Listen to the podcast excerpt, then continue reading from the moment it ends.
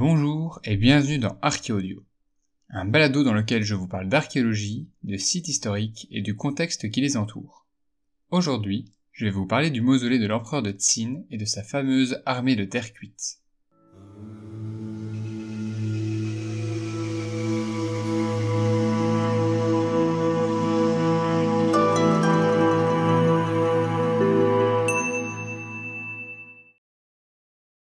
Si l'armée de terre cuite est assez connue du grand public, beaucoup ignorent probablement le contexte dans lequel elle a été créée. Laissez-moi donc vous le présenter. Nous sommes dans l'actuelle Chine au IIIe siècle avant notre ère. Depuis cinq siècles, c'est la dynastie des Zhou orientaux qui est au pouvoir.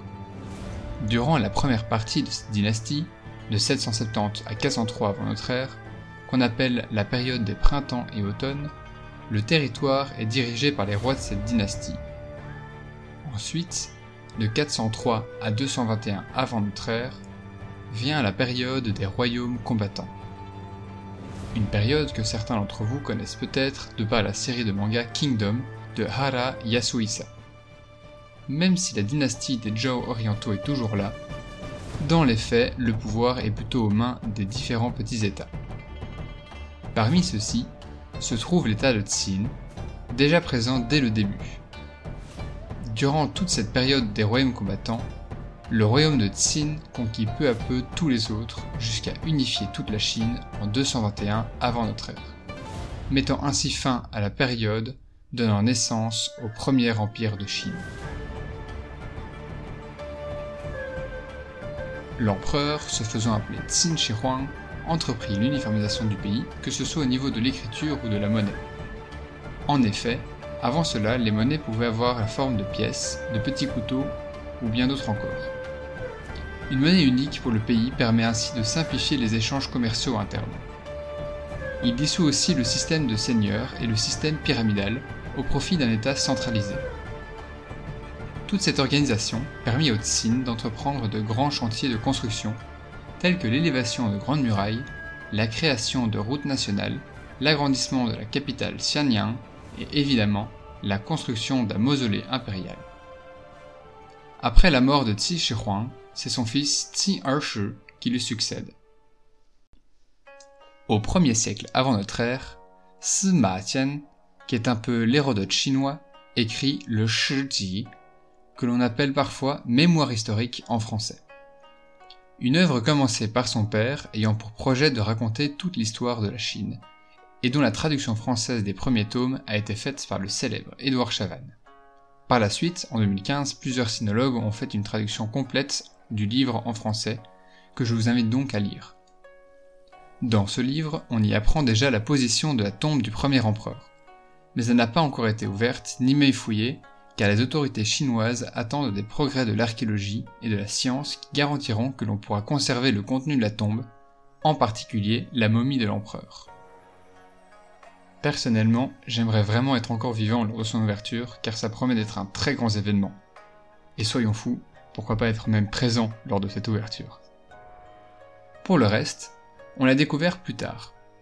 En effet, Dès les années 1930 et 1940, des objets furent découverts aux alentours de Xi'an, dans la province du Shanxi. Notamment, en 1932, une tête en terre cuite, grandeur nature. Mais l'invasion japonaise de la Mandchourie en 1931, la guerre de Shanghai en 1932 ainsi que la seconde guerre sino-japonaise de 1937 à 1945 ne permettent pas à ces découvertes d'intéresser l'État qui a bien d'autres problèmes. De même que durant tout ce temps, et encore jusqu'aux années 50, la Chine sera aussi déchirée par des conflits internes, notamment entre les nationalistes et les communistes. La découverte en 1948 de deux statues en terre cuite par deux paysans passe alors un peu inaperçue, et ces statues vont se retrouver dans un temple. Ça n'est qu'en 1956 que des fonctionnaires vont s'y intéresser, et un rapport les qualifiera d'uniques exemplaires du mausolée légendaire du premier empereur. La zone sera ensuite définie comme monument culturel national en 1961. Mais il faut attendre 1974 pour qu'en creusant un puits, des agriculteurs tombent sur des statues en terre cuite à taille humaine, entraînant ainsi le début des fouilles du mausolée et à la découverte de l'armée de terre cuite.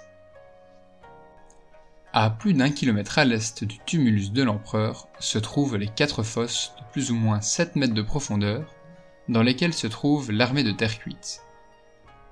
Ces quatre fosses forment en fait une garnison, avec l'armée de droite dans la fosse 1, celle de gauche dans la fosse 2, le quartier général dans la fosse 3, et la fosse 4 abriterait l'armée centrale.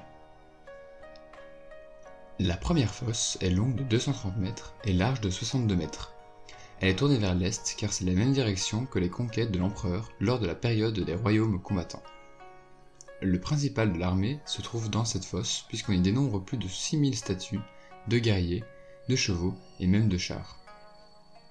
Selon la disposition des troupes, on peut penser que ces chars étaient davantage des chars de ravitaillement que des chars de guerre.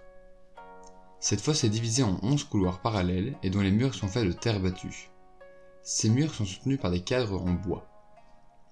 Par-dessus étaient posées des poutres sur lesquelles reposait le toit. Ce toit était lui-même composé de 3 mètres de terre battue et d'une couche de mortier d'une teinte rougeâtre. Le sol quant à lui était aussi en terre battue, mais était recouvert de petites tuiles, et il y en aurait plus de 256 000.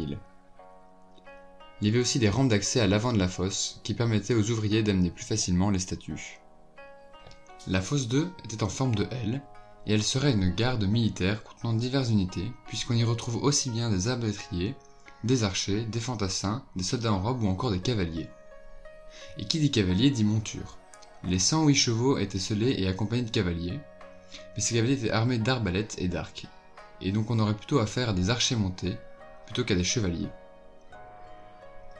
La troisième fosse était plus petite, ce qui n'est pas tellement surprenant parce qu'on n'y retrouve que des unités de commandement, un conducteur de char, trois officiers et quelques autres subordonnés. Par contre, la dernière fosse, la quatrième, était vide. Probablement qu'elle n'a pas pu être achevée à temps lorsque l'empereur est soudainement mort. Pour parler plus précisément des statues, elles ont toutes un visage qui leur est propre. Toutes les statues sont différentes. Néanmoins, elles sont toutes faites de la même manière, évidemment. C'est-à-dire de la terre cuite, peinte de couleur vive, à l'aide de pigments naturels, puis recouverte de lac. La majorité des statues ont été retrouvées sans armes, et cela s'explique en fait très facilement. Plusieurs révoltes eurent lieu sous le règne de Tsin Archer, le second empereur, fils de Tsin Shihuang. Afin d'y remédier, un de ses généraux, un certain Zhang Han, proposa l'idée de libérer les esclaves et les forçats du chantier du mausolée pour en faire une armée. Ce qui peut-être aussi explique l'inachèvement de la fosse 4. Et comme cette armée avait besoin d'armes, ils prirent celles des statues qui étaient donc de vraies armes et non pas des répliques en terre cuite.